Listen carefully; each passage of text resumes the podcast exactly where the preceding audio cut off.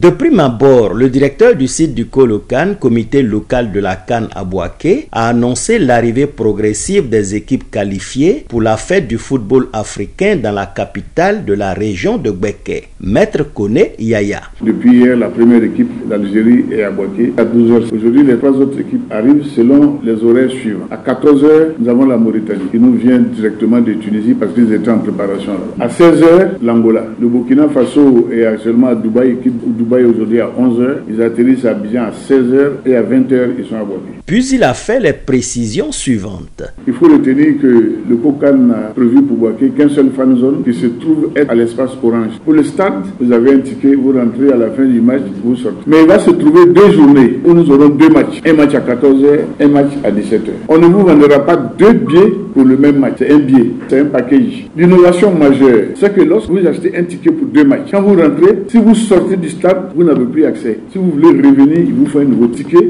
puisque le ticket, quand vous le compostez, il est considéré comme validé. Les journalistes, au cours de cette conférence de presse, ont souligné les difficultés pour l'obtention des accréditations. À cet effet, le directeur du site Kokan à Boaké a rassuré qu'il se tient à la disposition des médias pour résoudre les problèmes à eux rencontrés afin qu'ils fassent leur travail en toute tranquillité. Joseph Assalé, Boaké, Radio de la Paix.